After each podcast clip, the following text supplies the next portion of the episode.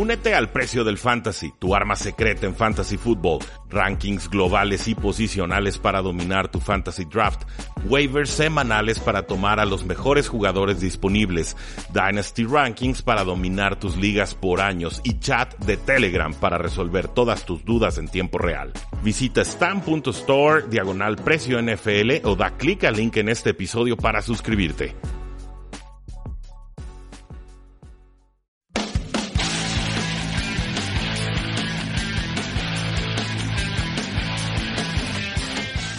Saludos a todos, bienvenidos a una transmisión más de Tres y Fuera, donde la NFL no termina y nosotros tampoco. Mi nombre es Rudy Jacinto, cinco años en el Radio Espectro Tapatío y listo para platicar sobre algo que les teníamos guardado desde hace tiempo. La próxima eh, entrega de nuestras predicciones ahora de la NFC y específicamente de la NFC este rumbo a la temporada NFL 2018. Antes de eso, nuestras formas de contacto, facebook.com diagonal 3 y fuera, en Twitter como arroba paradoja NFL, nuestra página web 3 y fuera.com, donde pueden ya encontrar este artículo publicado, y nuestro podcast 3 y fuera NFL al que se pueden suscribir desde su celular, en iTunes, en Stitcher, en eBooks o en cualquier plataforma que ustedes gusten y manden. Estas predicciones de la NFC este, pues bueno, son complicadas, les, les voy a adelantar porque eh, la NFC este más que cualquier otra división es muy impredecible. Es una, es una división que se caracteriza mucho por tener a equipos que quedan en cuarto lugar un año y de repente son los que quedan en primer lugar al siguiente. Así ha sido a lo largo de temporadas recientes. Hemos visto a los Vaqueros de Dallas campeonar en la división, hemos visto a los Gigantes de Nueva York campeonar. Creo que antes de los Vaqueros estaban los Redskins y obviamente eh, las Águilas de Filadelfia que no solo sorprendieron en la NFC este, sino también en toda la NFL. Si les parece bien, pues vamos directo con este análisis que es muy exhaustivo. Son artículos de 3.500, 4.000 palabras y el trabajo no me ha permitido eh, conseguirlos, publicarlos y demás. Son artículos muy bien investigados a mi parecer. Muy, busco toda la información que, que logro recabar y la, procuro sintetizar para eh, pues dar información un poquito más accionable y que ustedes puedan llegar listos con sus expectativas divisionales. Eh, las Águilas de Filadelfia, un over-under de 10.5 victorias. Si, quieres, si crees que van a ganar más de 10.5 juegos, puedes pagar, eh, puedes poner 100 y cobra 120 unidades. Si crees que van a quedar por debajo, puedes eh, poner 100 y estarías teniendo que poner 140 más bien para poder cobrar 100. Entonces el over es de más 120 y el under es de menos 140 para el Super Bowl, pues si, si ganan las Águilas de Filadelfia el Super Bowl, puedes poner 100 y cobras 1000, o sea, está en más 1000. La, para ganar la conferencia está en más 550 y la división está en menos 150, lo cual significa que tenemos que poner 150 unidades para poder cobrar eh, 100. O sea, está castigada esa línea de apuesta. En las Águilas de Filadelfia, bueno, obvias campeonas del Super Bowl 52, el equipo más analíticamente avanzado del 2017, cerraron con un récord de 3 y 3 y en el 2018 se van a enfrentar al onceavo calendario más difícil según el apostador experto Warren Sharp. Es un, es un calendario difícil que incluye duelos importantes contra los Falcons, contra los Vikings, contra los Saints y contra los Rams. Eh, Doug Peterson va a ser el que se carga ahora de las decisiones ofensivas tras la salida del coordinador eh, ofensivo Frank Reich, que ahora está como head coach de los Indianapolis Colts. Los Eagles fueron el equipo que más pasó en primeras 10, o sea, en primeras oportunidades, en los primeros tres cuartos de juego. Y digo primeros tres cuartos porque así es como se suele medir esta clase de estadísticas para que lo, lo que esté sucediendo en el marcador en el cuarto cuarto no nos sesgue un poquito la, muestra. O sea, en situaciones neutras, en primero y diez, el equipo pasó en 58% de sus oportunidades. También fueron el, quinto equipo que más corrió en segunda y corto, que es eh, estadísticamente o analíticamente la mejor decisión, porque son, son oportunidades muy fáciles de convertir. Y si tratamos de pasar, entonces la, tasa de conversión se vuelve más, más bajita. Eh, también arriesgaron más en cuartas oportunidades. Creo que esto era pues muy fácil de comentar y ver por los aficionados que, les gustaba arriesgar en cuartas oportunidades y eh, pues eh, con esto extendían series ofensivas y redondeaban eh, una toma de decisiones en general muy eficiente con mayor probabilidad de, éxito. Creo que de eso se, trató la temporada de las Águilas de Filadelfia, tomar decisiones óptimas para poder estar en la pelea de todos los partidos a los que se enfrentaron, sobre todo en la postemporada. ¿Qué esperamos en la posición de quarterback? Pues bueno, Carson Wentz ya sabemos no va a estar en la semana 1 contra Atlanta, se puede perder más juegos y esto pues es muy importante por la mejora que tuvo del 2016 al 2017. Específicamente, pasó de 6.2 a 7.5 yardas por intento de pase, pasó de 16 touchdowns y 14 intercepciones a 32 touchdowns y 7 intercepciones, un ratio de touchdown a intercepciones verdaderamente impresionante. Y el coreback rating, pues con estas dos mejoras, es claro que subió, subió al 72 a 101 esta formulita del coreback rating. Son mejoras monstruosas, completó 60% de sus pases para 3.280 yardas, aunque fue capturado 28 veces. Cuidado ahí porque viene de una lesión y si no aprende a cuidarse mejor puede eh, tener una reincidencia. Eh, fue importante para que las Águilas de Filadelfia fueran la mejor, eh, tercera mejor ofensiva en zona roja. Y esto pues sumado al bajo costo del contrato novato de Carson Wentz, pues a mí me, me, refleja que los, las Águilas de Filadelfia tienen una ventana oportunidad muy importante para poder repetir eh, como campeones del Super Bowl. hablando del suplente Nick Foles, viene a ganar el MVP del Super Bowl 52, produjo como nunca, completó 65% de sus pases, 1508 yardas, 7.3 yardas por intento de pase, 11 touchdowns, 3 intercepciones, 7 eh, capturas. Números muy muy buenos, un estilo de juego muy diferente el de Nick Foles al que al de Carson Wentz. Con Nick Foles el equipo se enfocó más en pases cortos intermedios, con Carson Wentz eh, había mucho mejor eh, tasa de éxito o, eficiencia en cuanto a los pases profundos. Me preocupa Nick Foles, se los confieso. Actuación muy pobre esta pretemporada. Eh, sé que la pretemporada hay que tomarlo con pincitas, pero yo sí espero que se vean decentes a los jugadores que son titulares, que tienen experiencia, y, Nick Foles no, no lo demostró eh, así. Yo lo considero un buen suplente, creo que eh, jugó muy por encima de sus posibilidades reales el año pasado, muy auxiliado por el talento que le rodeaba y por las decisiones de los coaches, pero creo que ese no es su verdadero nivel y creo que si tienen que confiar en él, en las Águilas de Filadelfia en la próxima temporada por muchas semanas, creo que esto pues, se vería reflejado de forma negativa en su eh, marca de victorias y derrotas. El quarterback 3 va a ser Nate Sutfield, que ha tenido buenas pretemporadas y es pues parece una opción confiable, pero no hay mucho que comentar ahí.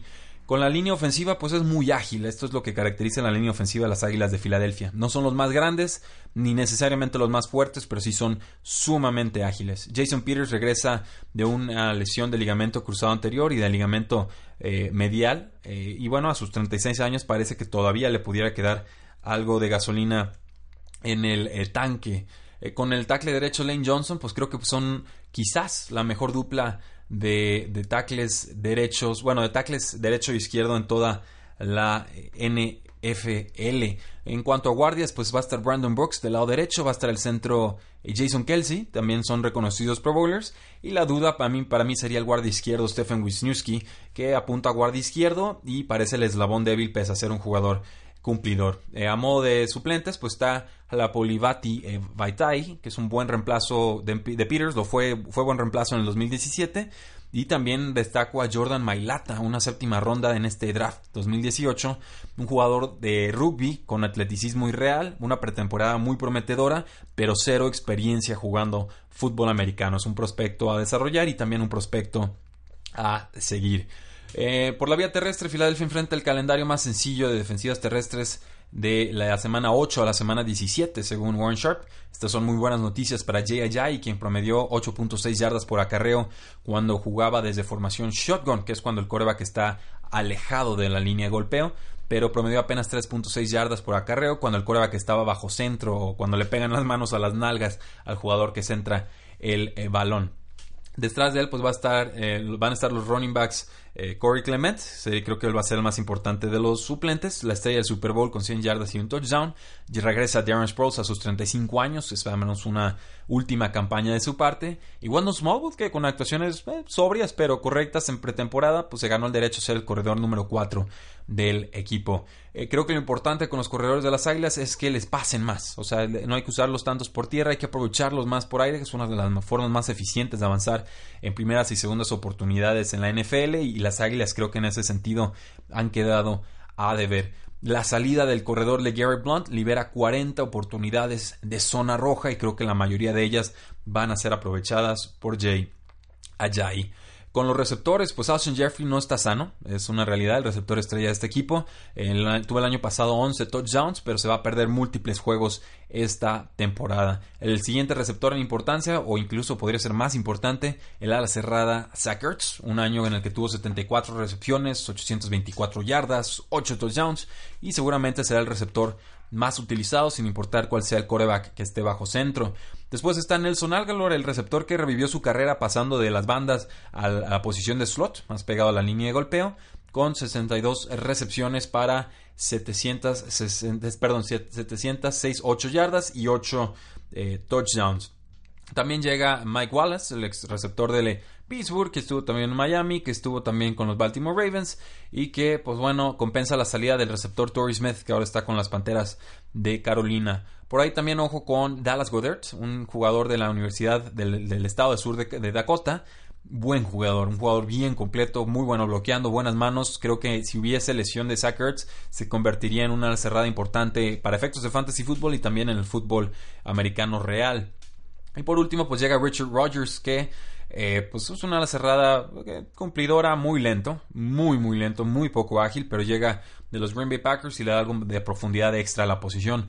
El receptor de segundo año, Mike Hollins, también está lastimado, no va a estar en la semana 1 pero pues es un jugador que se le comparaba mucho con Martavis Bryant en el buen sentido de esa comparación, un jugador que sabe abrir el campo en profundidad, un jugador de segundo eh, año hay, hay, que seguirlo. Se retira la ala cerrada Brent Selleck de 36 años y pues bueno, esto significa que Selleck eh, toda su carrera estuvo en el mismo equipo, que creo que es algo loable hoy en día. Eh, las salidas de Trey, de, Burton, el ala cerrada que ahora está con los Osos, y de Torrey Smith, que está con Panteras, abren 13 oportunidades de zona roja. En la defensiva, pues la baja más notoria fue la del defensive end Vinnie Curry, que se fue a, a, Tampa Bay Buccaneers. El líder en la defensa tiene que ser Fletcher Cox, uno de los mejores defensores interiores de toda la liga. El más veterano con las Águilas pues sería el defensive end Brandon Graham, que lleva nueve temporadas con Filadelfia, 9.5 capturas, 16 tacleadas para pérdida en 2017. Hubo algo de promesa de un jugador que se llama Derek Burnett, eh, un novato que tuvo cinco capturas en temporada regular. De hecho, fue el que forzó el fumble de Case Keenum en la postemporada y también fue el que cayó encima del balón, el que recupera el balón suelto de Tom Brady en el Super Bowl. Después está el defensive end Chris Long, que fue el tercero en la NFL en fumbles forzados, con cuatro. También suman ahora en agencia libre al defensive end Michael Bennett de los Seahawks, que tiene 54 capturas de quarterback en su carrera. Creo que le queda mucha gasolina. Y el defensive tackle Haloti Engata de los Lions, que pesa 340 libras y ha estado en 5 Pro Bowls. Creo que el sumar a estos dos jugadores a lo que ya era una línea ofensiva muy buena, pues debería estar prohibido, ¿no? es, verdaderamente criminal lo fuerte que puede ser esta, esta línea.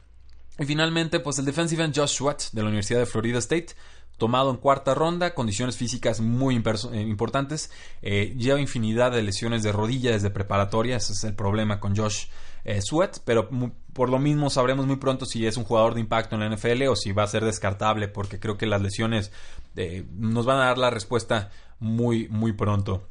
Es importante el regreso de lesión del linebacker Jordan Hicks, que regresa a una ruptura de tendón de Aquiles, pero que ha sido de lo mejorcito de la NFL durante sus últimas tres temporadas. También el, linebacker Nigel Braham fue renovado en el offseason, pero abre esta temporada con suspensión.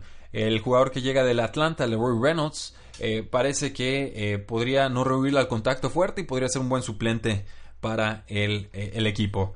Con los cornerbacks, bueno, es una posición un poco menos experimentada que las otras dos. Eh, basta el cornerback Ronald Darby, que tuvo tres intercepciones en acciones limitadas el año pasado, y también Jalen Mills. En el slot, pues esperamos ver a Sidney Jones, la segunda ronda del 2017, pero va a haber competencia fuerte del jugador de cuarta ronda de este año, Avonte Maddox, de la Universidad de Pittsburgh.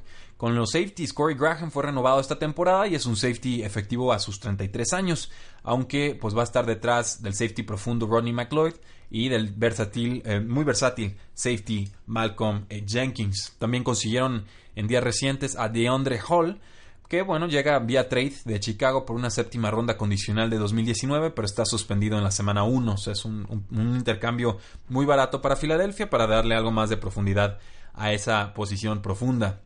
Ah, profunda en el campo, no necesariamente hablando de cuántos jugadores hay en el roster para esa posición. Eh, en equipos especiales destaco a Jake Elliott, una temporada de novato fenomenal como pateador. Esperaría que repitiera su actuación en 2018.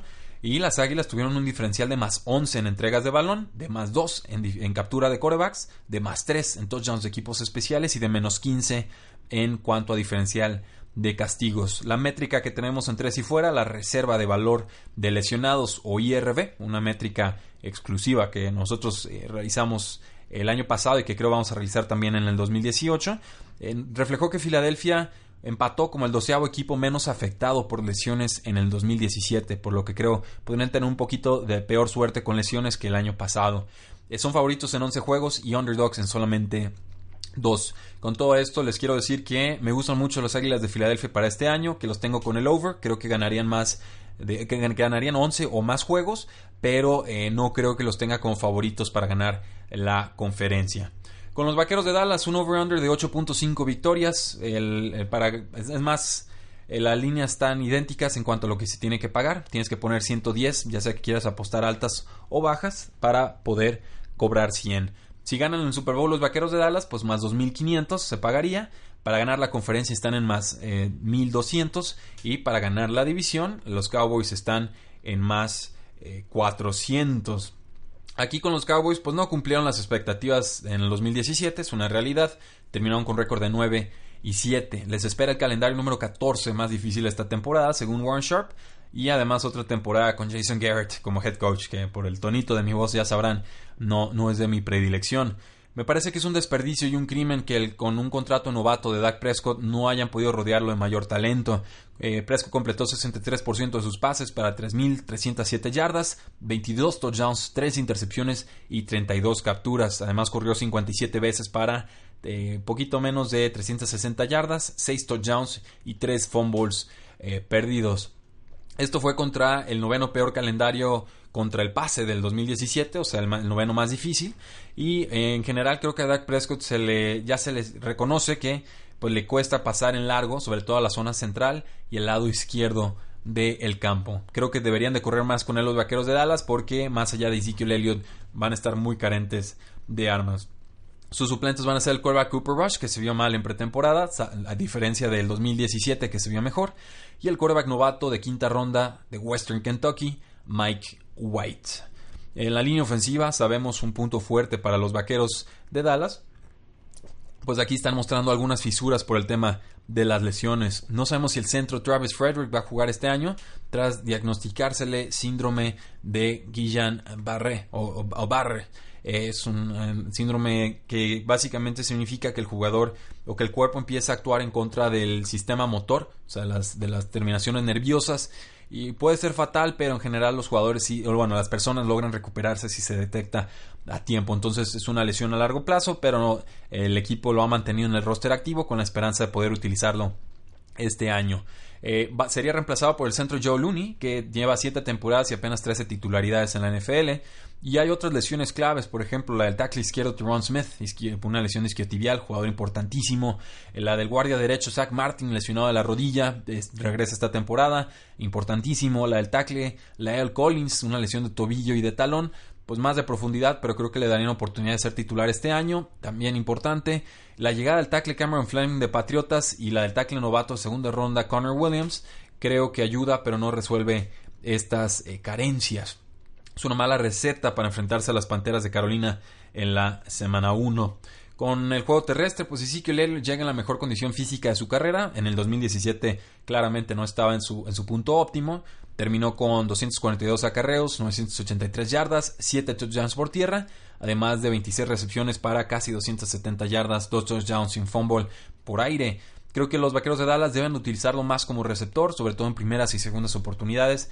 Es un jugador muy bueno atrapando pases y no lo utiliza ni siquiera a ritmo de tres pases eh, atrapados por partido, tres targets por partido. Eh, van a enfrentarse a un calendario fácil de defensivas terrestres y creo que la salida de Alfred Morris que ahora está con los San Francisco 49ers, libera 21 oportunidades de zona roja. El suplente será el adecuado Rod Smith, a mí me gusta este jugador, y el fullback Jamise Olawale, que llega de los Raiders por la vía del trade. Eh, seguro van a encontrar otro corredor en waivers o en agencia libre o tratar de meter al, equipo o el grupo de práctica algunos de los corredores que cortaron en el, en el periodo de waivers reciente. Por ejemplo, eh, podría ser Boss Scarborough, un jugador de séptima ronda que no, no dio el ancho, pero creo que hay potencial ahí. Con cuanto a receptores, Pues los vaqueros de Dallas se van a enfrentar a la quinta, eh, al quinto calendario más difícil de defensivas aéreas y lo van a hacer sin receptores históricos como son el receptor Des Bryant y Jason Witten. Eh, para poner en relieve la importancia de estos jugadores, pues Des Bryant jugó el 84% de los snaps y Jason Witten jugó el 99% de los snaps el año eh, pasado. Su salida, además de la del ineficiente, la, perdón, la del eficiente pero inexplicablemente no renovado receptor Bryce Butler, abre 241 oportunidades de pase y 33 oportunidades de zona roja. Eh, y ojo aquí, Bryce Butler ya fue cortado por los Arizona Cardinals y no parecen tener la intención de volver a firmarlo. Yo, si fueran los, los vaqueros de Dallas, firmaría Bryce Butler y no me lo pensaba dos veces. Eh, hay problemas en la posición de receptores. El más importante creo que sería Allen Hearns, que llega de Jacksonville, el único con una temporada de más de mil yardas. Está Terrence Williams, que es un jugador que ya sabemos quién es. Un jugador de rol que a veces juega bien, que muchas veces juega mal, pero que sobre todo es bueno eh, abriendo carriles por el juego terrestre y que de repente tiene errores de concentración. La selección de tercera ronda de la Colorado State, Michael Gallup, pues también tiene oportunidades de ascender en el depth chart y eh, pues anotó 21 touchdowns en colegial y es un sleeper creo en fantasy football, sobre todo hacia la segunda mitad de la temporada. En cuanto a otros jugadores, pues está Cole Beasley, el receptor slot, muy buen 2016, muy malo en 2017. Deontay Thompson, un exjugador de los Buffalo Bills, y Tavon Austin, un exjugador de los Rams, eh, que redondean un grupo muy muy pobre de receptores, que podría ser incluso el peor en toda la NFL. Con eh, defensivos, pues bueno, veo talentos puntuales y muchas carencias en el grupo del coordinador defensivo Rod Marinelli. De Marcus Lawrence, 15 capturas eh, en el año pasado, jugador fenomenal. Randy Gregory regresa a una suspensión de un año, debe ayudar. Taco Charlton también va a volver, decepcionante año 1, creo que no era un talento de primera ronda donde lo tomaron los vaqueros de Dallas. Y también llega Dorrance Armstrong, que es una cuarta ronda de Kansas y que puede presionar a mariscales de campo. Me gustan los linebackers que tienen los vaqueros de Dallas, con Sean Lee, con Jalen Smith, que sigue pues, recuperando su nivel que tenía en, colegial, y el novato con el mejor nombre en todo el draft, me gusta decir, Leighton Van Der Esch, que suena como un nombre de varón o de conde. Una primera ronda de Boise State y es un jugador que por estilo de juego se parece mucho a Brian Urlacher de los Osos de Chicago. En la secundaria perdieron al cornerback Orlando Scandrick, no me parece una pérdida importante pero llegó un nuevo coach de secundaria, Chris Richard, de la, universidad, iba a decir, del equipo de los Seattle Seahawks, lo cual pues solamente puede ayudar. El cornerback Chidobe Aguzie y el talentoso cornerback safety Baron Jones pues, serán los titulares. También por ahí Xavier Woods como strong safety apunta a titular, pero trae una lesión fuerte isquiotibial y creo que no va a jugar en la semana 1. En equipos especiales, pues la sorpresa de, de hace unos días, el despido del pateador Dan Bailey, el segundo pateador más preciso en la historia de la NFL, y esto pues para ahorrar un poco más de 4 millones de dólares. Fue un jugador que acertó en 15 de 20 goles de campo, en 12, apenas 12 juegos del 2000 17 eh, y que esto incluía tres intentos de más de 50 yardas. Su reemplazo va a ser Brett Maher, un pateador de, que fue, estuvo con los Jets, que estuvo con los Browns, estuvo en algún momento con los Cowboys, sobre todo en pretemporadas, y eh, también tuvo participación con la Liga Canadiense de Fútbol Americano. Es un pateador que ha acertado 27 de 37 goles de campo en su carrera en la NFL. Nuestra métrica de reserva de valor de lesionados, pues califica a Dallas como el sexto equipo menos afectado por lesiones del 2017, por lo cual creo que van a tener peor suerte con lesiones este año. Warren Sharp destaca que los rivales de Dallas en 2018 les costó mucho correr en 2017, lo cual pues es una buena forma de predecir que los juegos pueden ser más cerrados de lo que los detractores de Dallas podrían pensar. O sea, que aunque se vayan arriba a sus rivales, el no poder liquidar, el, quemar el reloj por la vía terrestre, pues le podría dar mayores oportunidades de Dallas de empatar o remontar partidos. Aún así, pues uno de los calendarios para ataque terrestre más fáciles y van a tener uno de los peores para el ataque aéreo. Entonces hay que aprovechar a Ezekiel Elliott de formas muy creativas. El año pasado tuvieron diferencial de entregas de balón de menos 1, más 6 en diferencial de capturas de coreback, menos 3 en diferencial de touchdowns en equipos especiales y más 10 en diferencial de castigos. Son favoritos en 8 juegos y underdogs en 6, por lo cual con todo este análisis yo doy las bajas para los Vaqueros de Dallas. Creo que ganarán 8 juegos o menos esta temporada. Pasamos entonces a los gigantes de Nueva York. Un over-under de 7 victorias. El over tienes que está en menos 125, el under está en más 100 5. Para ganar el Super Bowl, bueno, si ganan el Super Bowl están en más 2500. Para la conferencia, ganarla están en más 1200. Y para ganar la división están en más 500. Eh, los gigantes implotaron con un récord de 13 y 13, de 3 y 13, perdón, y un arranque de 0 victorias y 5 derrotas en 2017. O sea, peor no pudo haber sido. Y pues van a enfrentar el cuarto calendario más difícil de 2018 según Warren Sharp, lo cual incluye 7 juegos muy, muy difíciles para abrir la temporada. Y aquí los tengo. Juegan contra Jacksonville, reciben a Dallas, reciben a Houston, viajan a Nueva Orleans, reciben a Carolina, viajan a Filadelfia y reciben a Atlanta. Incluso el juego 8 eh, reciben a eh, Washington Redskins. Es un calendario bien, bien complicado. Sale el head coach Ben McAdoo eh, llega Pat Shermer, eh, el ex coordinador ofensivo de los Minnesota Vikings, y él pues va a tener que dirigir todas las decisiones ofensivas del equipo. No, no le va a delegar esa responsabilidad al coordinador ofensivo nuevo, de, que se llama Pat Shula y llega a las Panteras de Carolina. Eh, Pat Shula se ha distinguido por favorecer el juego de las alas cerradas. El coreback Eli Manning pues, es un coreback que a mí no me gusta. Completó poquito menos del 62% de sus pases para 3.458 yardas, 19 touchdowns, 13 eh, intercepciones. ¿Por qué no me gusta? Por muchas razones, pero una de ellas es que sus yardas por intento de pase han bajado desde el 2015. 7.2 y luego 7.6, este año pasado 6.1 y, y esa ha sido la tendencia. También le cuesta mucho encontrar jugadores en su pase profundo. Creo que ya el brazo se le queda muy débil y es, y es si lanza un pase, casi les puedo asegurar que se va a quedar corto. Eh, Warren Sharp advierte que los Giants van a enfrentar el segundo calendario más difícil de defensivas aéreas y también destacó que a Ben McAdoo le gustaba demasiado usar la formación 11, que es un corredor, una ala cerrada, tres receptores, y que eh, cuando usaban esta formación en el 2016, lo hicieron en el 92% de sus snaps, tuvo que bajarle al 54% en 2017 porque hubo tantas, tantas lesiones de receptores. Puestos a pedir, pues me gustaría que los gigantes usaran formaciones con dos alas cerradas y dos corredores para variar más la fórmula ofensiva. En cuanto a Eli, pues los Giants lo han, lo han respaldado al 100%, eh, lo han rodeado con todo el talento que han podido encontrar. Yo no creo que tengan una ventana de oportunidad para el Super Bowl, pero es claro que el equipo piensa que sí y van a, morirse con esa idea. Tras el recorte del quarterback Davis Webb, el quarterback 2 va a ser Alex Tani, un ex titán, y también Carlos Leta, que es una cuarta ronda de la Universidad de Richmond. La línea ofensiva, pues había que cambiarla y mejorarla. Llega el tackle izquierdo Nate Solder de los Patriotas. Llega el guardia izquierdo Will Hernández, una segunda ronda de la Universidad de Texas El Paso, un jugador que a mí me gusta mucho. Segunda ronda portento físico, un jugador muy cumplidor. Eh, el centro, pues va a ser Joe Jalapio, un expatriota también con poca experiencia como titular. El guardia izquierdo sería Patrick eh, Omame. No, más bien sería el, guardia derecho, lo tengo mal anotado aquí, lo voy a corregir. Pero sería Patrick eh, Omame. Un titular en 13 juegos con los Jacksonville Jaguars que ofreció en general pues muy malas prestaciones y el tackle derecho parece que le pertenece a Eric Flower que ha tenido un nivel muy triste como tackle eh, izquierdo de hecho su ex head coach Ben McAdoo lo criticó en el offseason eh, diciendo que no sabía doblar las rodillas y que era muy fácil sacarle la vuelta las bajas pues fueron varias pero no muy importantes. La verdad, el tackle derecho Bobby Hart, el guardia DJ Fluker, el centro Weston Richburg y el guardia izquierdo Justin eh, Los menciono porque fueron muchos pero no porque fueran muy importantes. En cuanto al juego terrestre, pues ya saben qué opino yo de lo de Saquon Barkley. creo que no debieron haberlo tomado en este eh, draft como segunda selección global.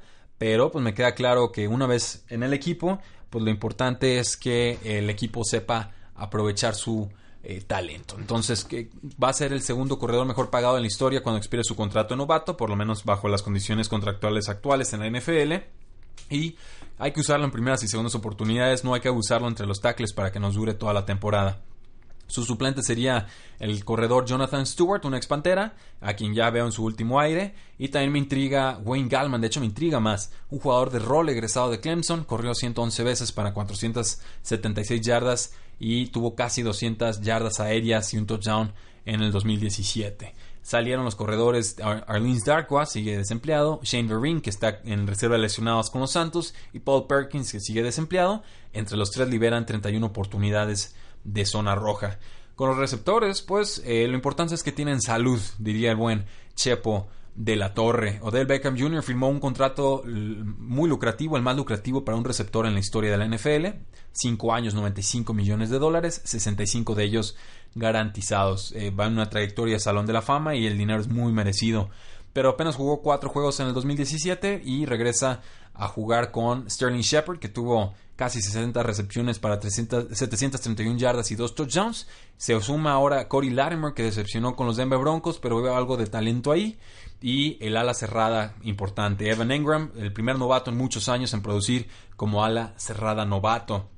64 eh, recepciones, 722 eh, yardas. Creo que su volumen de pases se va a ver algo afectado porque regresan muchos jugadores y se incorpora Saquon Barkley, pero igual va a ser importante. En el ala cerrada número 2 es un jugador intrigante, se llama Red Ellison, es un mastodonte de hombre, 6'5, 254 libras, es un especialista en bloqueos y de manos seguras, y él es al que yo quiero ver en formaciones de dos alas cerradas, creo que le daría mucha versatilidad a la ofensiva.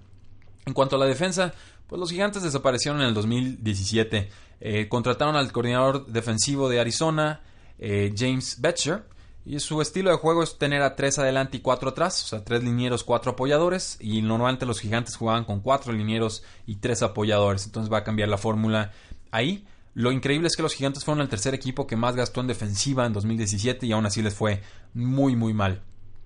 aquí creo que Damon eh, Harrison, el defensive tackle, Dalvin Tomlinson, también BJ Hill, el defensive end, van, van a ser los responsables de tener el juego terrestre. Eh, los linebackers Alex Ogletree y BJ Goodson pues son juegos deteniendo el juego terrestre, pero sobre todo Ogletree queda muy evidenciado cuando le toca defender en pases. Mi amigo Chuy Sánchez de, Hablemos de Fútbol cree que Ogletree ya se le está acabando su gasolina o su carrera.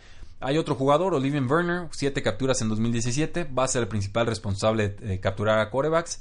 Y por ahí también hubo un buen jugador, Kerry Wynn, un defensive end, que lució bien en pretemporada con una, con una captura y pues debe tener eh, un rol claro en el equipo. Es un veterano de 79 juegos en cuatro temporadas y viene de, eh, creo que de los San Francisco 49ers.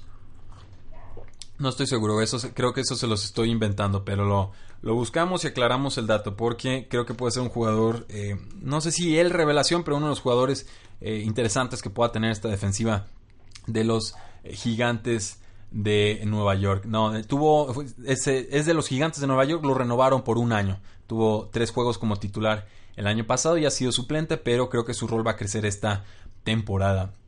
Eh, otro jugador, Mario Edwards Jr., lo habíamos comentado en el programa de, de Khalil Mack. Dije, bueno, pues les queda Mario Edwards Jr., pues a ver si cumple, ¿no? Cortado. Ahora sí que cortado por los Raiders, lo rescatan los Gigantes de Nueva York. Un jugador al que la motivación le ha costado muchísimo, pero puede fortalecer las líneas eh, interiores.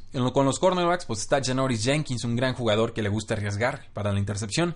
Está Eli Apple, una primera ronda eh, con un desastroso 2017, pero ha tenido un buen training camp.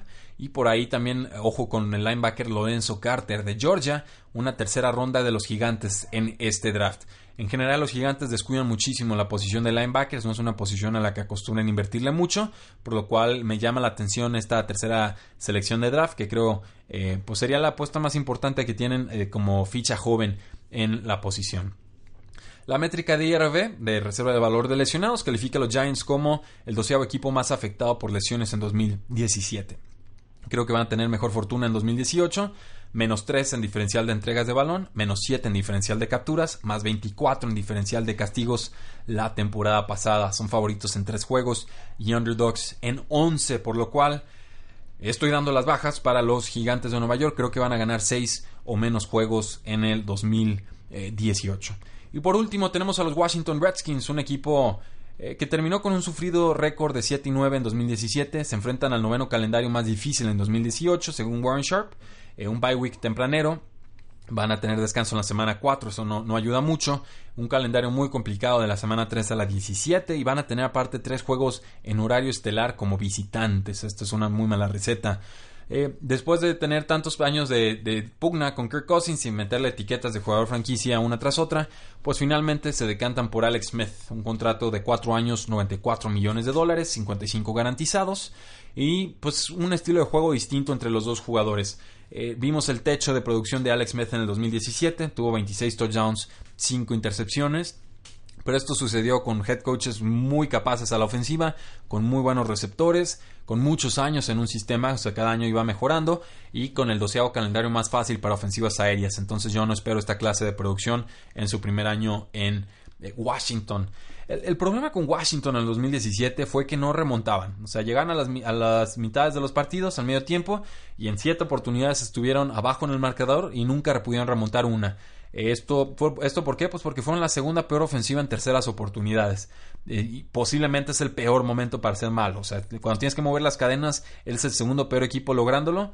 Eh, vas a tener juegos muy, muy difíciles. Vas a tener un mal, mal rato tratando de ganar partidos en esta liga.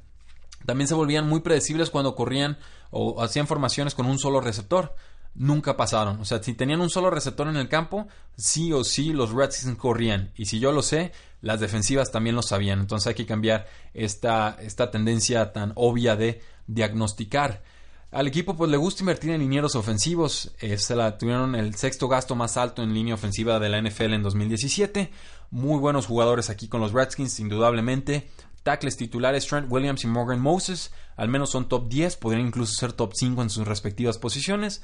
Por ahí el tackle suplente eh, Ty Nseki, eh, también es un jugador de garantías.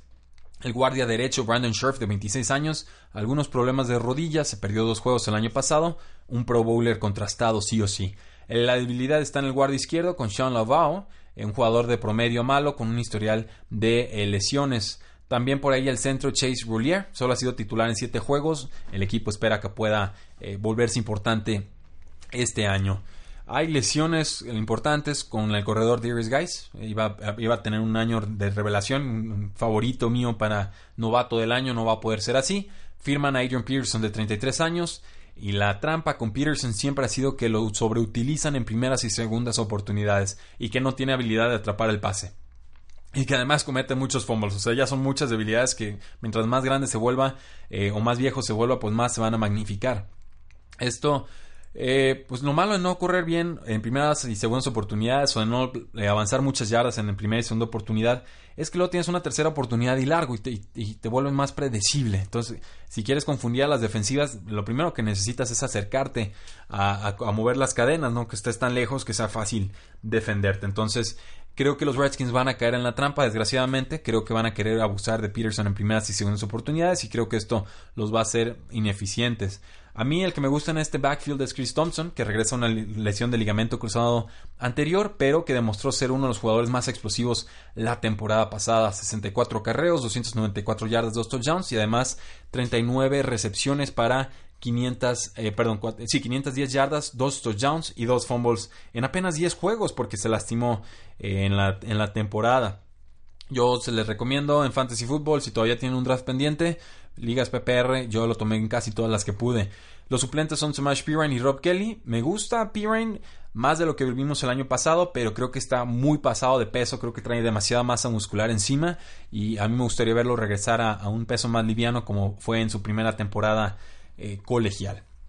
Con el ataque aéreo pues está Jamison Crowder, 66 recepciones, casi 800 yardas, 3 touchdowns, 3 fumbles. Es confiable, no es muy eficiente, no genera muchas yardas después de recepción. Eh, pero sí es el tipo de receptor que le gusta a Alex Smith en zonas cortas e intermedias. Llega Paul Richardson de los Seattle Seahawks como amenaza profunda, me gusta la contratación, tuvo 6 touchdowns el año pasado.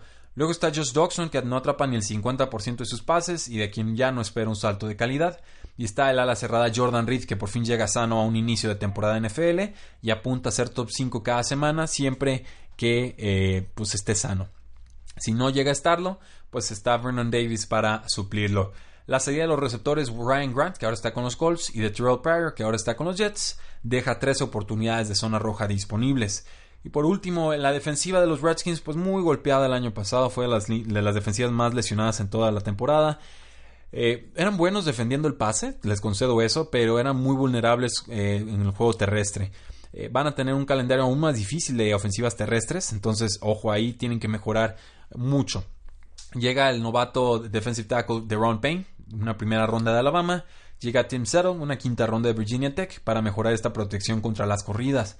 El defensive end Jonathan Allen es un tuvo es bueno, eh, tuvo buenos cinco juegos como novato, pero se lastimó. Linebacker interno Mason Foster fue renovado dos años, un jugador rendidor, pero de nivel promedio bajo. Y entre otros, pues regresan de lesión. asimismo, pues también renovaron al linebacker interior Zach Brown y aquí con Zach Brown, pues un contrato de 3 años, 24 millones. Es un buen dinero para un jugador confiable, con un ritmo decente de capturas y de balones sueltos forzados. El otro linebacker, Preston Brown, pues tuvo 8, 5 y 8 capturas respectivamente en sus últimas tres temporadas. Y en la secundaria pierden a Bashad Breland, que sigue de agente libre, creo que va a firmar por buen dinero. Pero eh, regresa el cornerback Quinton Dunbar, el cornerback Josh Norman, el free safety DJ Swearinger, que es un tacleador rudo con habilidad de cobertura, y el strong safety Monty Nicholson, un novato que estaba haciendo impacto en el 2017 y que regresa de lesión. Entonces una secundaria adecuada, no creo que sea espectacular, pero no debe desentonar. El, como les decía, pues la reserva de valor de lesionados, nuestra métrica, calificó a los Redskins como el equipo más afectado por lesiones en 2017. Creo que tendrán mucha mejor suerte en el 2018. Tuvieron menos 4 en diferencial de entregas de balón, más 1 en diferencial de capturas, menos 3 en diferencial de touchdowns en equipos especiales y más 8 en diferencial de castigos. Son favoritos en 4 juegos y underdogs en 11. Y aunque me gustan varias de las piezas que tienen los Washington Redskins y creo que si las lesiones respetan pueden tener un buen año, eh, voy a tener que tomar las bajas también con ellos. Creo que estarían ganando 6 o menos juegos. 7 me parece el número perfecto. Si me dices cuánto crees que van a ganar los Redskins, yo te diría 7 juegos otra vez. Pero eh, en general, pues no es buena idea apostarle al número exacto, ¿verdad? Mejor tomar un margen hacia arriba o un margen hacia abajo. Entonces, eh, resumiendo de la NFC este, tengo a las Águilas de Filadelfia con 11 o más victorias. Tengo a los Dallas Cowboys con 8 o menos victorias. A los Giants de Nueva York con 6 o menos victorias.